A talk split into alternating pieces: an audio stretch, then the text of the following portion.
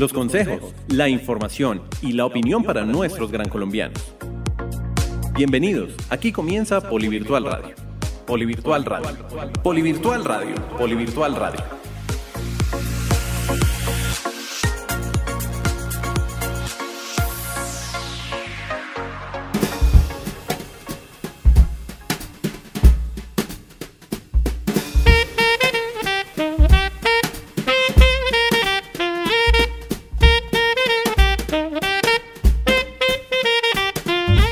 Llegamos a un nuevo programa de Polivirtual Radio y me encanta saludar a todos nuestros estudiantes virtuales, tutores, centros de servicio universitario que nos escuchan en todo el país y que se mantienen conectados con la buena información. Mi nombre es Andrés Abogal y quiero recordarles que ustedes, aparte del campus virtual, nos encuentran como Polivirtual Radio en todas las plataformas de streaming como Spotify, Deezer, Google Podcast y Apple Podcast. También recuerden que nos pueden seguir enviando sus mensajes de voz al WhatsApp 317-415-0064, 317-415-0064.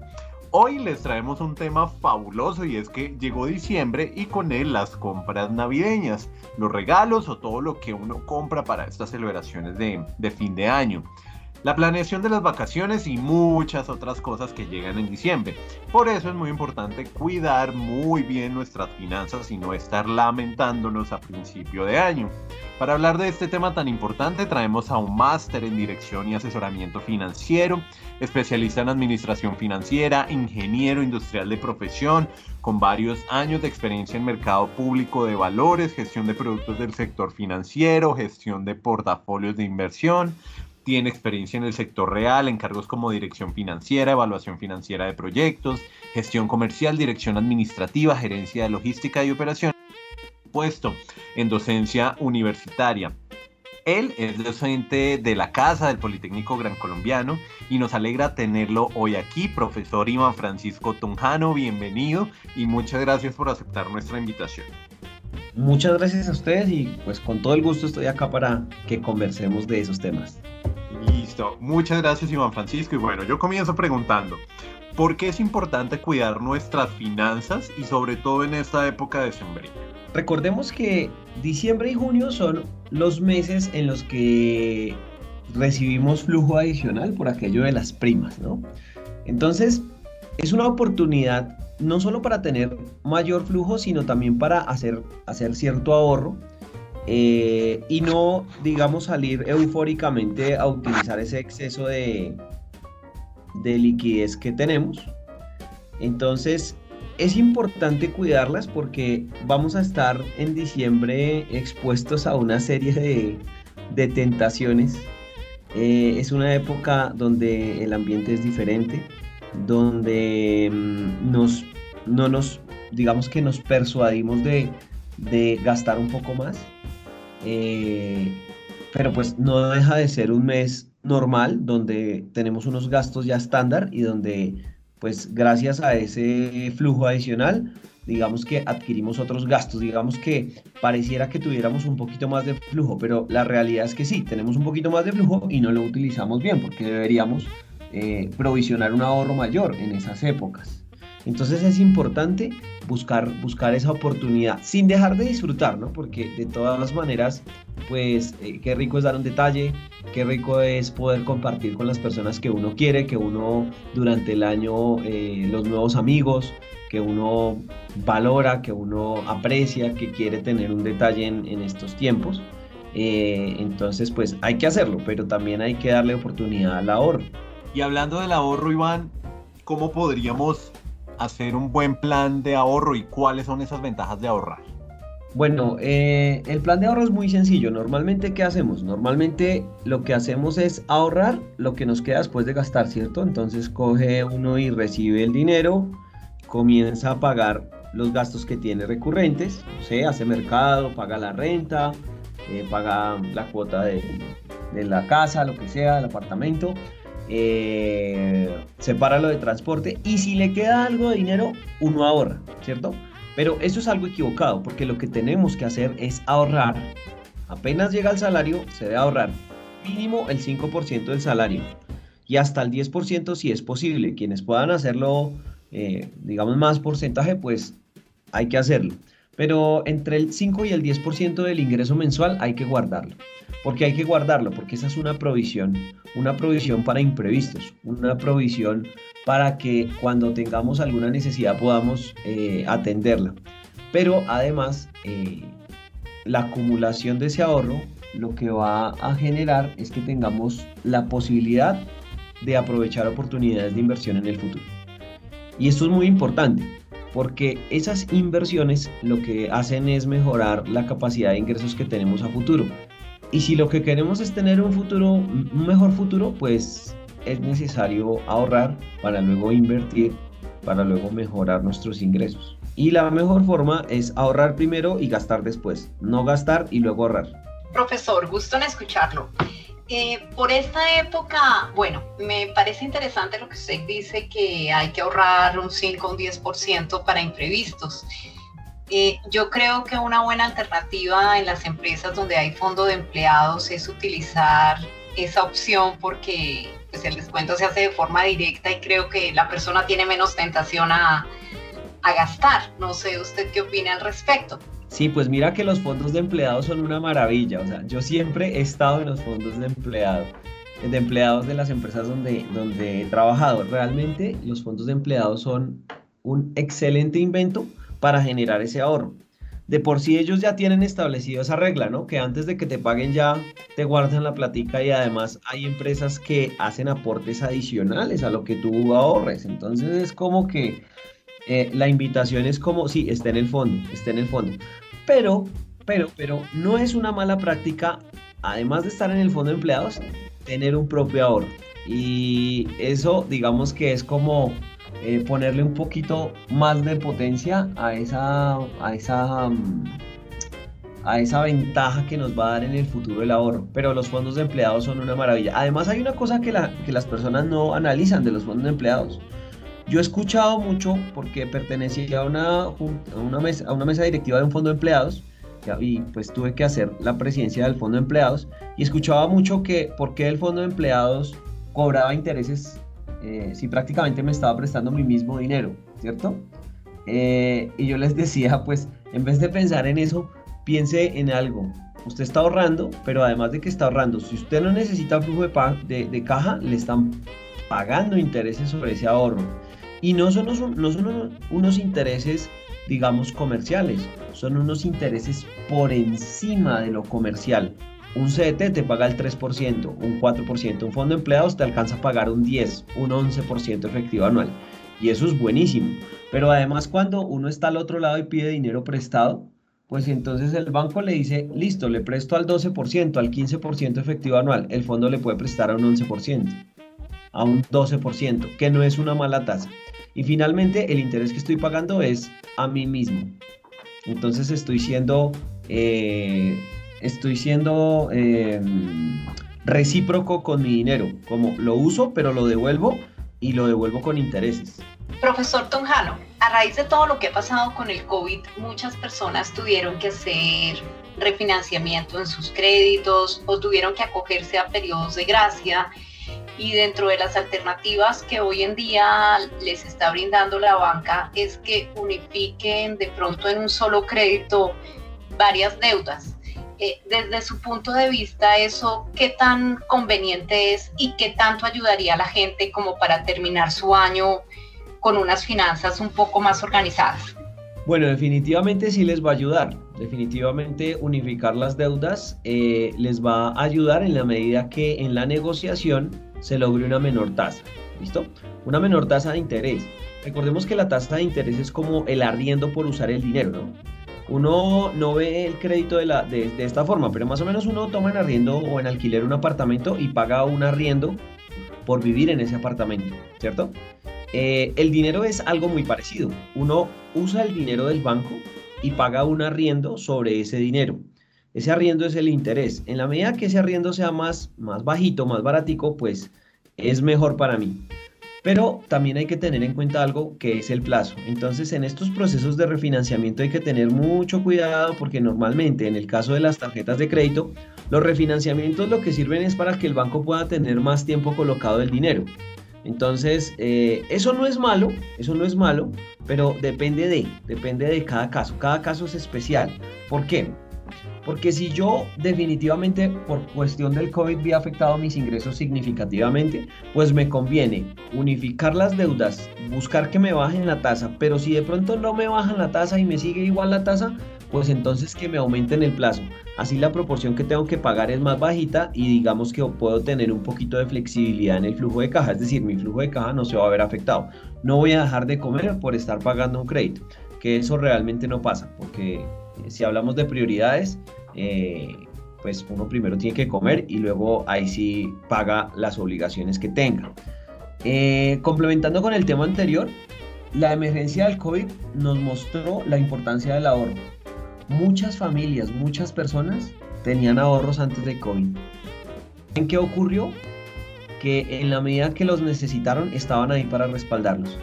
Pero aquellos que no son disciplinados y no hacen ahorro, claro, tuvieron que sufrir mucho más el rigor de la pandemia. Hoy por hoy, una de las estrategias de los comercios eh, es brindar ofertas, promociones para que las personas puedan comprar pues, muchas cosas. ¿Cómo poder controlarse a la hora de comprar? Bueno, es normal, ¿no? Eh, esta es una de las mejores épocas del comercio y ellos, claro, tienen que aprovecharla tienen que aprovecharla. Además, porque pensemos en algo, pensemos en algo, y es que el gasto de uno es el ingreso de otro, y eso es la economía, ¿no? Uno, digamos que se pone a pensar que uno no debe gastar, no debe gastar, pero, pero, pero, pero hay que pensar en el, el gasto de alguien es el ingreso de otra persona, ¿cierto? Y eso es lo que llamamos economía, y ese intercambio es el que hace que la economía, digamos, fluya y sea una maquinita que ande muy rápido. Lo que hay que hacer, lo que hay que hacer es, haga un presupuesto. Entonces, ¿Yo qué hago con, el tema de, diciembre y las, y las ofertas que hace el comercio? No me voy a, digamos, a cohibir, porque eso sería como quedarse con, con la ilusión de poder comprar algo, de poder tener algo que uno desea tener, de poder regalar algo que uno quiere regalar. Entonces, digamos que no el mensaje no es como cohibirse, el mensaje financiero no es como cohibirse, sino como venga, hagámoslo ordenadamente. Entonces cada uno, ah, digamos al límite de sus capacidades, lo que tiene que hacer es un presupuesto. Entonces, se sienta, hace, coge una hojita, un lápiz y comienza a escribir lo que necesita comprar en diciembre a quienes les va a dar regalo. Mira el capital y lo distribuye proporcionalmente. Y ya se va con esa guía, con esa bitácora de vuelo, se va al comercio y comienza a adquirir los productos que quiere obsequiar, por ejemplo. ¿Por qué? Si uno no hace eso, entonces uno va por el dinero, se va al comercio y en el primer regalo se gastó el 50% del presupuesto. Entonces, van a quedar unas personas con unos regalos muy buenos y otros van a recibir unos regalos muy sencillos y digamos que no. O, o lo otro es que uno va a ir a la tarjeta de crédito y ese es un error porque eso es pedirle dinero prestado al futuro. Y diciembre solo es diciembre, en enero no hay prima, en febrero no hay prima, en marzo no hay prima, solo hay prima hasta junio. Entonces, eh, eh, digamos, un ingreso eh, adicional solo lo vamos a volver a tener hasta junio. Entonces no es válido que nosotros salgamos a comprar con tarjeta de crédito porque el presupuesto no nos alcanzó. Lo que tenemos que hacer es una bitácora de vuelo y es, antes de irnos al comercio, haga un presupuesto, comience a mirar. Si usted tiene clientes, si usted es freelance, esta época es especial, especial para mantener a sus clientes y para fidelizarlos. Haga un presupuesto. Haga un presupuesto y luego ahí mira qué ofertas le ofrece el comercio y adquiere los productos, queda como un rey con todo el mundo y además queda muy bien con sus finanzas personales. Profe, yo tengo una pregunta y es un poco eh, pues relacionada con el manejo, con el uso que se le deben dar a las tarjetas de crédito entendiendo que pues hay muchas personas que eh, acuden a sus tarjetas, al cupo que les dan los bancos y en esta época pues a, las ampliaciones que tienen pues para la misma. Entonces no sé qué recomendaciones pueda compartirnos para las personas que en esta época damos uso. Bueno, las tarjetas de crédito sirven para tres cosas en la vida. La primera es para hacer compras por internet en la medida en que no se puede hacer pago por tarjetas de débito en algunos portales. La segunda es para cuando salimos de viaje poder respaldar el alquiler de un vehículo o poder hacer también compras porque las tarjetas de débito en el exterior tal vez no nos van a funcionar. Y la última de las cosas para que sirven las tarjetas de crédito es para emergencias. Y una emergencia no es que tuve que tanquear el carro, tampoco una emergencia es que tuve que dar un regalo de Navidad, porque eso lo sabemos, o sea, sabemos que el otro diciembre vamos a dar regalos, sabemos que este diciembre íbamos a dar regalos y lo sabíamos hace desde enero, o sea, lo sabemos desde que, desde que tenemos conciencia. Entonces, eh, eso no son emergencias, porque lo sabemos, porque lo podemos planear, lo podemos proyectar. Una emergencia es que ocurrió algo imprevisto y necesitamos recursos eh, inmediatos. Necesitamos pagar una medicina, algo imprevisto, necesitamos eh, adquirir un, alguna póliza o imprevisto, no sé, eh, algo que, no, que, no, que era muy difícil planearlo. Pero el problema es que las tarjetas de crédito las usamos para algo que es previsto. Entonces, regalos de Navidad, tarjeta de crédito. No es posible que nosotros adquiramos productos eh, y servicios a través de tarjeta de crédito si no son imprevistos.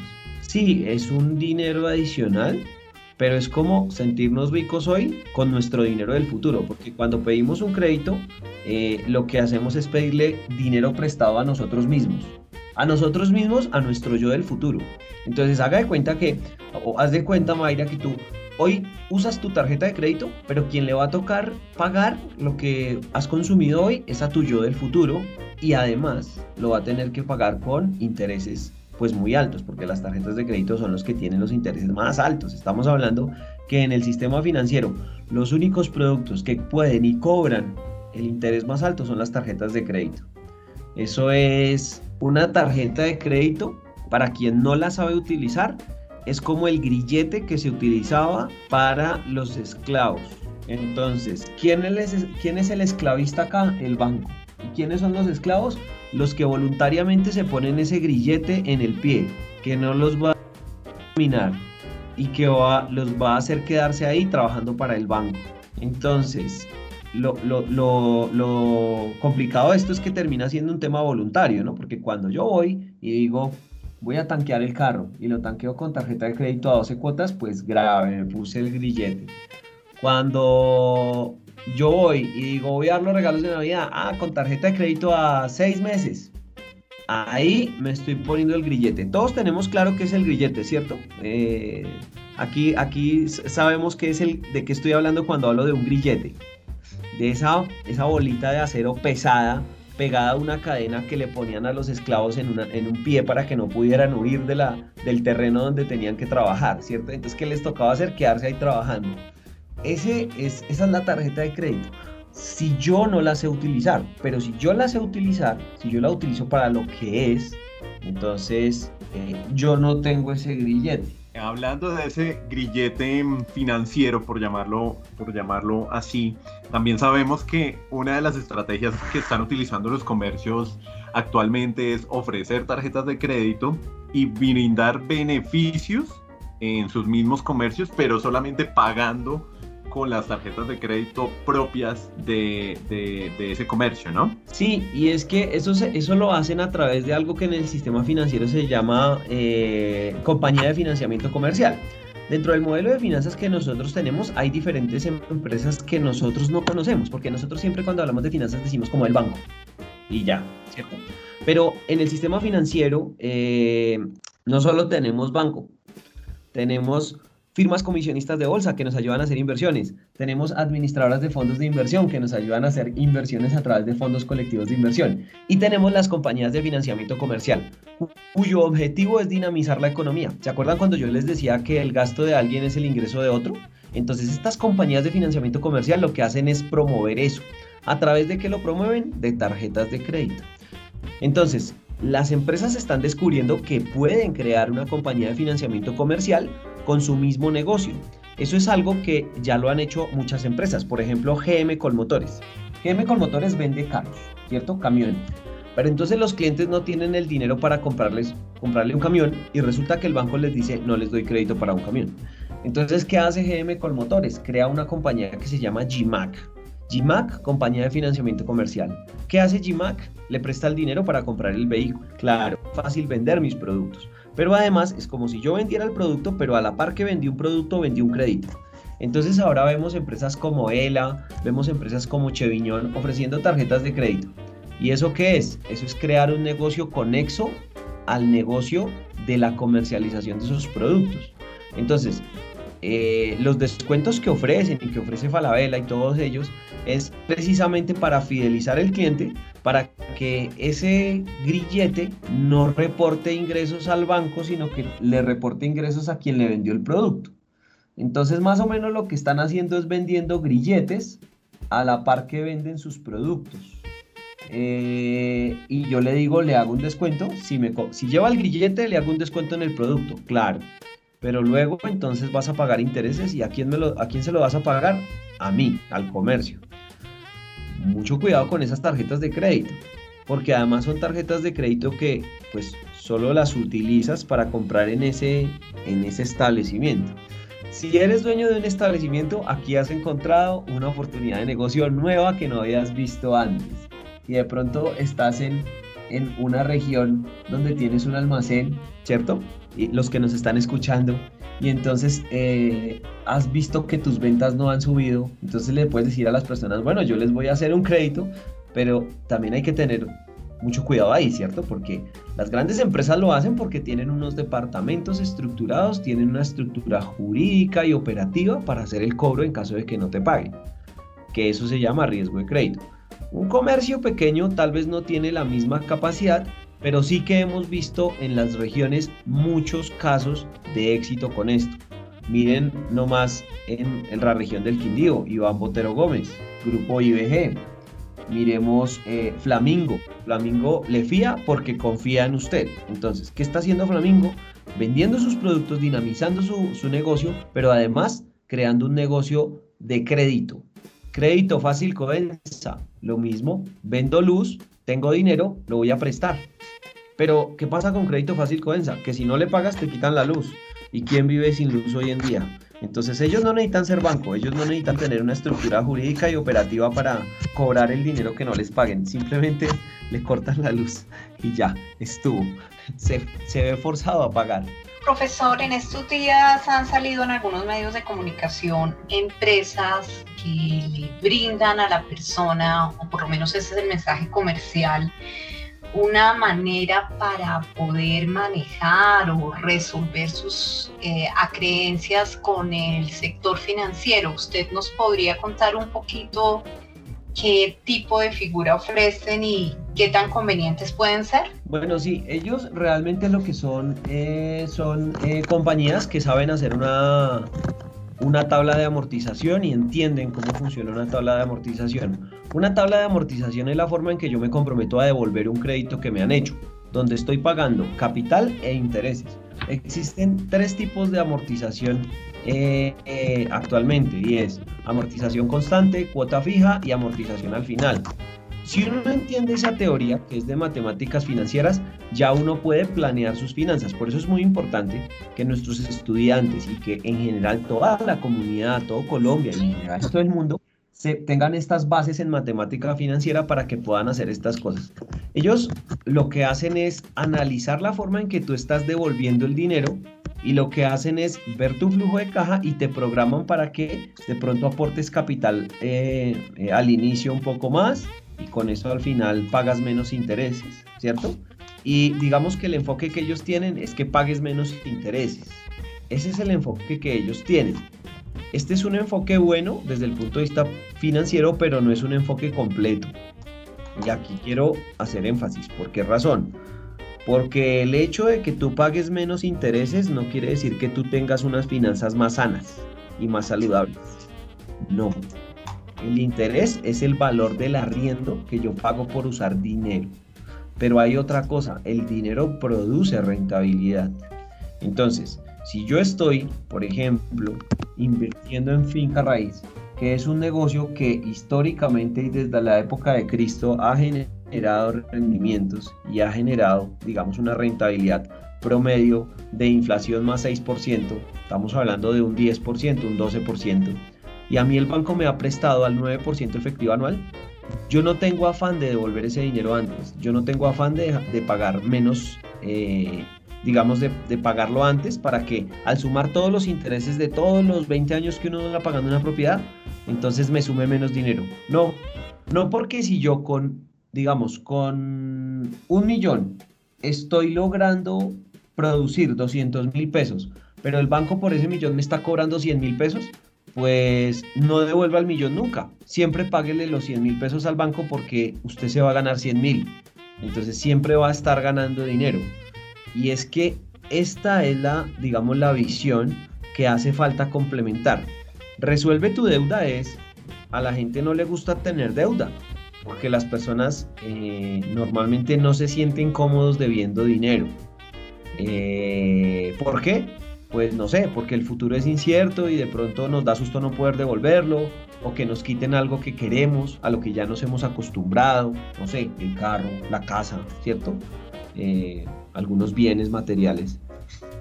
Pero eh, digamos que lo cierto es que la deuda no es mala. La deuda no es mala porque la deuda nos sirve para apalancarnos. Y lo que pasa es que nosotros somos los malos que la usamos mal porque nos apalancamos para gastar, pero no nos apalancamos para invertir. Cuando nos apalancamos para gastar, vuelvo a lo mismo. Le pedimos dinero prestado al yo del futuro, pero el yo del futuro no va a ganar más salario, a menos de que lo contraten en una empresa donde le paguen más, a menos de que estudie. Pero si yo me endeudo para estudiar o me endeudo para invertir en, en, una empresa o en un negocio bien evaluado, ¿no? Porque hay negocios mal evaluados y pierden la plata. Eh, pues yo tengo la, la, probabilidad de mejorar mis ingresos a futuro. Y si mejoro mis ingresos a futuro, pues en el futuro devuelvo esa plata más fácilmente, ¿cierto? Eh, y entonces, de esa manera, eh, digamos que hago buen uso del crédito. Hay que, digamos, tener presente que lo que hay que hacer es entender matemática financiera. Yo le diría a las personas, primero, toma un curso de matemática financiera. Entiende muy bien cómo se hace una tabla de amortización. Y luego, cuando las, los, aquellas empresas que quieren resolverles la deuda a las personas les ofrezcan que van a pagar 10 millones menos de interés en 20 años, pero que les tienen que pagar 5 millones, entonces usted se lo piense dos veces antes de gastarse esos 5 millones para que le lean una tabla de amortización y se la modifiquen y entonces usted lo haga usted mismo y se ahorre además esos 5 millones. No quiero dañar el negocio, no, no, no es, digamos, no es el, el, el objetivo, digamos, como decir, eh, está mal, no. A veces hay personas que no les interesa aprender de matemática financiera, está bien. Entonces, bueno, busca un asesor que te diga, eh, eh, digamos, a la par de tu flujo de caja, cómo puedes, eh, cómo puedes mejorar, digamos, tu situación financiera y, pues si lo que quieres es pagar menos intereses, ¿no? Profe, ¿qué tan bueno o malo puede ser dejarse llevar por los anuncios que salen que dice compra en diciembre, pague en febrero? Si de pronto la persona no planeó con antelación eh, sus finanzas para esta época? Bueno, eso es totalmente negativo porque en diciembre es que tenemos el plus de los ingresos adicionales. Entonces en enero no vamos a tener ingresos adicionales, vamos a tener más gastos. Y si son padres de familia, pues aún más porque viene la época de los útiles escolares, que eso es costoso. Entonces, eh, no, yo les diría, no lo hagas por favor, haz un presupuesto y respétalo. ¿Existe alguna estrategia o una estrategia sencilla para organizar nuestras finanzas, no solamente en diciembre, sino todos los meses y tener un excelente manejo del, del dinero? Sí, hay una estrategia y es súper sencilla. Es una estrategia que le enseñó el papá de Carlos Slim. Eh, una vez llegaron a México eh, desplazados por el tema de la violencia de la Segunda Guerra Mundial. Él le dio un cuaderno y le hizo un cuadradito donde escribió todo lo que él tenía y poseía valor. Y al lado de ese cuadradito le hizo otro cuadrito donde le dijo, aquí vas a escribir todo lo que debes. La diferencia entre el valor de lo que tienes y el valor de lo que debes es tu patrimonio. Eso es lo que debes hacer que crezca. Entonces yo les diría a las personas, los que son muy organizados y colocan cuánto cobraron de salario, cuánto se gastaron en transporte, cuánto se gastaron en arriendo, eso está muy bien, eso está muy bien. Es un poquito depresivo, ¿por qué? Porque a la larga siempre uno va a gastar más de lo que le ingresa, eso sí eh, pasa, o sea, le pasa a todo el mundo. uno, tiene más expectativas de lo, que, de lo que realmente le ingresa. Entonces, em, lo que hay que hacer es organizarse y en la medida que eh, logremos ahorrar con disciplina antes de gastar y además que logremos eh, invertir, pero invertir bien, ¿no? Invertir bien. Mucho cuidado con esas inversiones que invierta acá en este negocio, que este negocio es sin riesgo. ¿Y qué vamos a vender? No se preocupe usted por eso. Simplemente invierta. Porque el día que se cae la pirámide, entonces todos pierden. Pero no, mentiras. Es, es una broma, pero sí. Ojo, mucho cuidado con las inversiones. No existe inversión sin riesgo. El riesgo es proporcional a la rentabilidad. Si van a ganar mucho, probablemente están arriesgando mucho. Entonces, lo que hay que hacer es ahorrar, invertir. Yo les diría, la educación es la mejor inversión que existe. La mejor. Si me preguntan en qué invertir, invierta en educación y verá cómo mejora su capacidad de generar ingresos a futuro. Y enseguida usted puede hacer más cosas en la vida. Pues, viajar más, comprar más cosas, darse un mejor nivel de vida. Como este año ha sido un año tan duro y la gente de pronto se ha visto muy agobiada por los encierros tan largos, a veces se emocionan mucho cuando pueden ir a hacer compras. Pero me ha llamado la atención también que en el comercio es como una costumbre que salen unas rebajas maravillosas en los meses de enero, después de que ha pasado toda la emoción de la Navidad. ¿Usted cree que para aquellas personas que tengan que hacer alguna compra, eh, vale la pena que se esperen un poquito y de pronto aprovechen la época de descuentos de enero? Sí, sí vale la pena. Lo que pasa es que si es un poco triste uno en diciembre tal vez no, no, no, no hacerse ese regalo que uno quiere, ¿no? Eso em, emocionalmente es un golpe a la, a la emoción de uno, a la, a la felicidad. Y ante todo, la felicidad también es muy importante.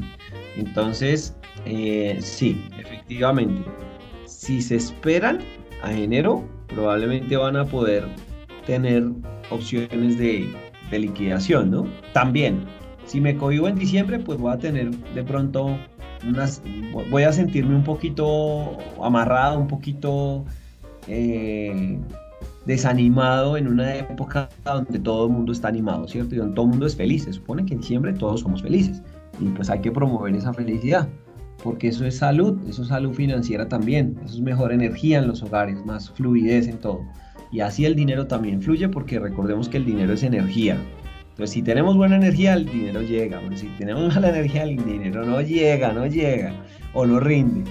Entonces, eh, yo qué les diría, sí, claro, hay que aprovechar, eh, digamos, hay que ser estratégicos, ¿no? Entonces, si hay algo que, pues no es que va a ser la, el, digamos, el, la diferencia en términos de felicidad en diciembre o que yo pase un buen, buen diciembre o un mal diciembre, pues aguanten un poquito y en enero se dan ese regalo o en febrero. ¿Y por, qué pasa esto? Porque efectivamente en diciembre es donde las personas tienen más, digamos, más eh, posibilidad de compra. Es decir, el que no compra nada en todo el año, en diciembre algo compra. Y el comercio lo sabe, ¿sí?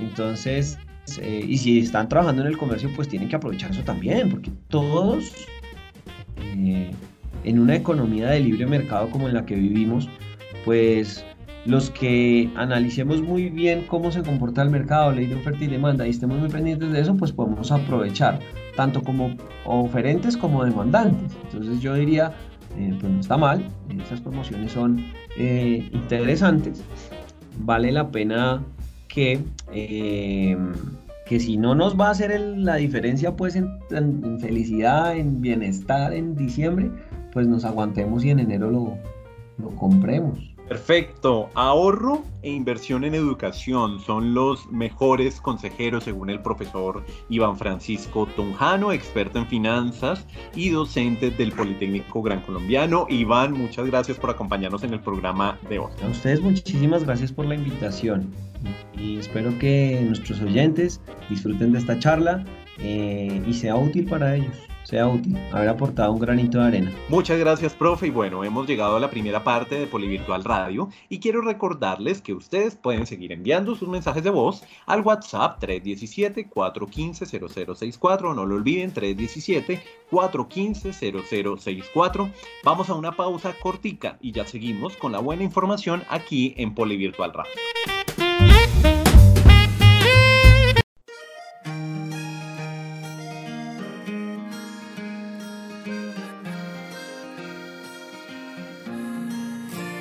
Aquí naciste y aquí aprendiste a valorar lo que es tuyo. Es un orgullo. Aquí aprendiste que cada sueño se construye paso a paso con trabajo. Y comprendiste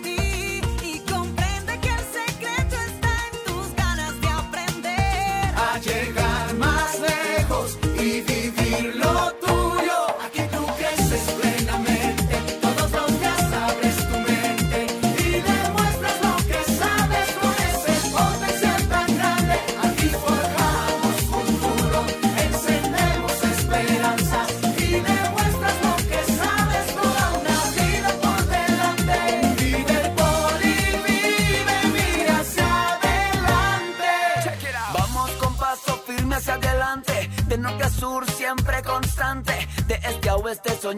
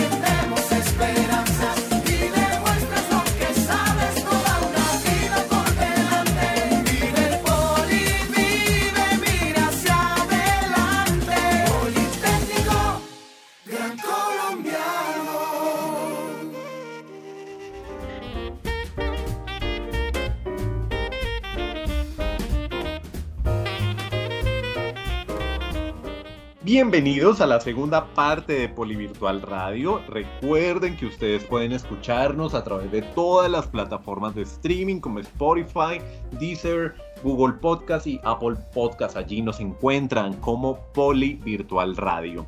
Vamos a, comenzar rápidamente esta segunda parte con nuestra abogada experta en todos los temas legales que ustedes deben saber, Sandra Afanador. Sandrita, bienvenida una vez más a Poli Virtual Radio y de qué vamos a hablar. Muchas gracias Andrés. Bueno, un saludo muy cordial para todos nuestros oyentes, para nuestros compañeros de la mesa de trabajo. Hoy vamos a hablar de un tema que está ocurriendo en algunas personas por estos días y es ¿a qué tengo derecho si renuncio en mi trabajo? ¿O a qué tengo derecho si me despiden sin justa causa en mi trabajo? Entonces, ¿qué pasa?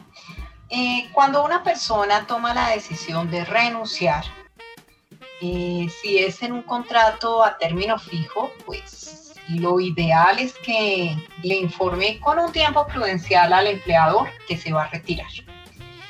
Si es en un contrato a término indefinido, la persona pues también puede renunciar a partir del día que se quiera ir, pero creo que está muy bien uno poderle dar un tiempo prudencial a la entrega del cargo y, y para que el empleador también sepa qué hacer si no está la persona. Cuando es el trabajador quien toma la decisión de retirarse, quien renuncia, ¿a qué tiene derecho? a que le paguen sus prestaciones sociales. ¿Cuáles son las prestaciones sociales? Las cesantías, los intereses de cesantías, las primas de servicios que estén pendientes de pago y las vacaciones que estén pendientes de pago. Eh, ¿Al cuánto tiempo me tienen que pagar las prestaciones sociales? Pues la verdad es que la ley no contempla un término por lo cual se le sugiere al empleador que lo haga de la forma más expedita posible, sin que supere unos 15 días, que es digamos el término prudencial para hacerle el pago al trabajador. Ahora bien, ¿qué pasa cuando es la empresa la que toma la decisión sin justa causa de despedir al trabajador? entonces el trabajador tiene derecho a que le paguen una indemnización. Si el trabajador tiene salario mínimo integral, que son 13 salarios mínimos mensuales legales vigentes, tiene derecho a que le paguen una indemnización de 20 días por el primer año de trabajo y 15 días por cada uno de los subsiguientes. Si la persona tiene un salario que está por debajo del salario mínimo integral, no sé, por ejemplo, 3 millones, 4 millones, 6 millones, eh, esta persona tiene derecho a que como indemnización le reconozcan 30 días de trabajo por el primer año y 20 días por cada uno de los siguientes años.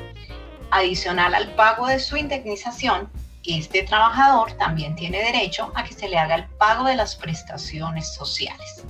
Es decir, como mencionábamos hace un rato, el pago de cesantías, intereses de cesantías, primas de servicios y vacaciones que estén pendientes. Eso es lo que puede recibir la persona. Y el plazo es el mismo que habíamos hablado. Lo ideal es que la empresa nunca supere los 15 días. Perfecto, Sandra. Hay una, hay una clara diferencia entre lo que es una liquidación y lo que es una indemnización. Según nos explicas, la liquidación tiene que ver con el tema de prestaciones em, legales o sociales y la indemnización ya se da cuando existe una, mm, una, un retiro sin justa causa. ¿Es así o cómo diferenciamos esos dos términos? Y aparte de eso, cómo se manejan estos dos términos según el tipo de contrato que tenga la persona? Muy buena pregunta, Andrés. Mira, primero que todo, si lo hablamos en efectos matemáticos, las liquidaciones, eh, las prestaciones sociales, así como la indemnización, hay que liquidar, así de sencillo. ¿Por qué? Porque hay que hacer eh, el cálculo de lo que le corresponde a la persona de acuerdo al tiempo que lleve trabajando, de acuerdo a su salario. Ahora bien, ¿qué ocurre, Andrés? Eh, cuando el contrato de la persona es a término fijo, la indemnización se calcula de acuerdo a lo que les acabé de comentar, cuando, cuando es a término indefinido. Pero cuando el contrato es a término fijo y a la persona la despiden, la indemnización de la persona corresponde al tiempo que falte para vencerse el contrato que se haya firmado a término fijo. Te pongo un ejemplo. A una persona la contrataron para desempeñar unas labores de asistencia administrativa con contrato a término fijo por un año. Pero resulta que a la persona la despiden en el noveno mes. En ese caso, eh, la indemnización de la persona correspondería a los tres meses eh, que faltan para la terminación del contrato. Esa es la indemnización. Ahora bien, recordemos siempre, siempre hay derecho a prestaciones sociales, independiente de que yo tome la decisión de renunciar o independiente de que yo eh, haya sido despedido sin justa causa. La indemnización solo se da cuando a la persona la despiden sin justa causa. A pesar de que estamos en unos momentos de muchos cambios, tanto a nivel empresarial como a nivel laboral para las personas, es importante que, digamos, estemos preparados para cualquier eventualidad que se pueda presentar y saberla asumir de la mejor forma posible, inclusive eh, muy de la mano con el tema que hablaba hoy el profesor. Por ejemplo, es muy importante tener el ahorro de las cesantías, porque precisamente ese es un dinero que uno tiene para cuando está cesante, es un ahorro que le sirve para cuando está cesante. Entonces creo que el buen manejo de lo que reciba la persona por prestaciones sociales o si es despedida sin justa causa por indemnización, es algo que le puede ayudar a mantener, digamos, de alguna forma su economía mientras se vuelve a vincular en otro sitio laboralmente. Perfecto, Sandra, muchísimas gracias por esa buena información. Ya lo saben, sean precavidos, ahorren y sobre todo tengan en cuenta ese ahorro de las cesantías que le sirven a usted en caso de que llegue a quedar cesante por algún, por algún motivo. Muchísimas gracias, Sandra. A ustedes, Andrés, y bueno, que continúen eh, nuestros oyentes escuchando los temas que tenemos para hoy que están muy, muy interesantes. Bien, nuestra siguiente invitada es nuestra profesional de empleabilidad, Julie Paola Pérez, con toda esa buena información. Julie, muchas gracias por acompañarnos, bienvenida y de qué vamos a hablar hoy. Gracias Andrés, buenos días para todos nuestros oyentes. Bueno, hoy queremos invitar a nuestra comunidad de estudiantes a que se postulen a las ofertas que tienen las empresas aliadas para las vacantes que tienen en temporada de diciembre. Algunas de estas ofertas son de manera remota para temas de servicio y otras presenciales del área de servicio y comercial, con todos los protocolos de bioseguridad que van a ser de manera presencial. Para conocer esas opciones pueden ingresar al portal laboral ofertaslaborales.poligram.edu.co o escribirnos al correo empleabilidad.poligram.edu.co para guiarles en los accesos al portal. Recuerden que en este portal podrán encontrar tanto estudiantes como graduados diferentes ofertas de acuerdo a su formación o intereses laborales. También queremos recordarles a nuestra audiencia, que estaremos haciendo asesorías de hoja de vida hasta el 28 de diciembre, retomando nuevamente el lunes 4 de enero. Recordarles a nuestra audiencia que pues estaremos prestos para lo que ellos requieran a través del correo de empleabilidad arroba poligram.edu.co eh, hasta el 28, como les mencioné. Perfecto, Julie, recuerden el correo empleabilidad arroba poligram.edu.co si necesitan alguna información. Julie, muchísimas gracias. Y bueno, ahora recibimos a nuestra jefe de prensa, Mayra Alejandra Jiménez, con toda esa buena información de lo que pasa en el día a día del Poli. Mayra, bienvenida y de qué vamos a hablar hoy. Hola, claro que sí, Andresito. Hoy les quiero compartir algunas noticias destacadas de la semana, comenzando por los premios de periodismo digital que realiza el portal de noticias Quién y qué creados para reconocer los mejores trabajos de periodismo digital en todo el territorio nacional y en distintos formatos. Para esta segunda versión, la Unidad de Investigación Periodística del Politécnico Gran Colombiano recibió el premio al mejor especial multimedia con el trabajo USMES Los Rastros de la Guerra, un reconocimiento al trabajo realizado de la unidad bajo la orientación de la profesora Juliana Castellanos, que siempre se caracteriza por lograr una exposición mediática de gran impacto con cada una de las investigaciones que desarrolla.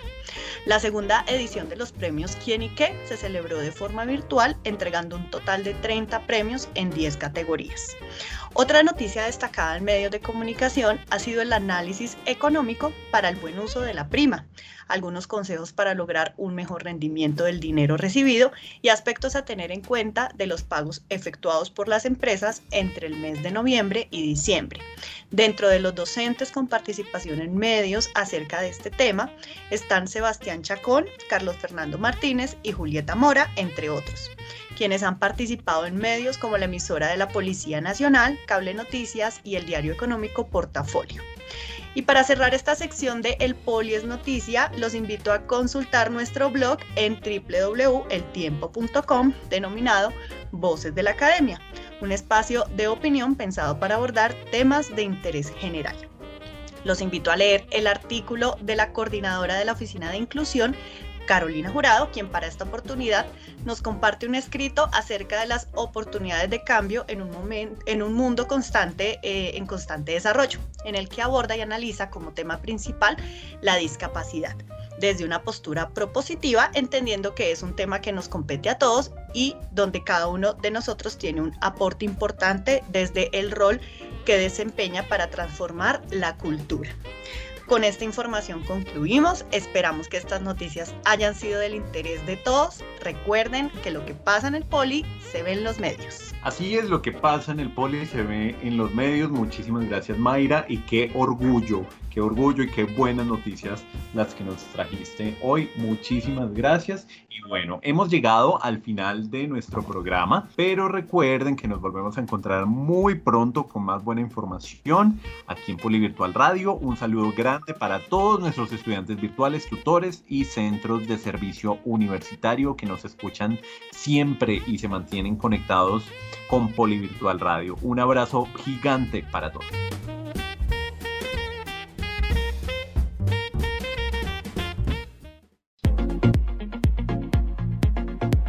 Gracias por escuchar Polivirtual Radio.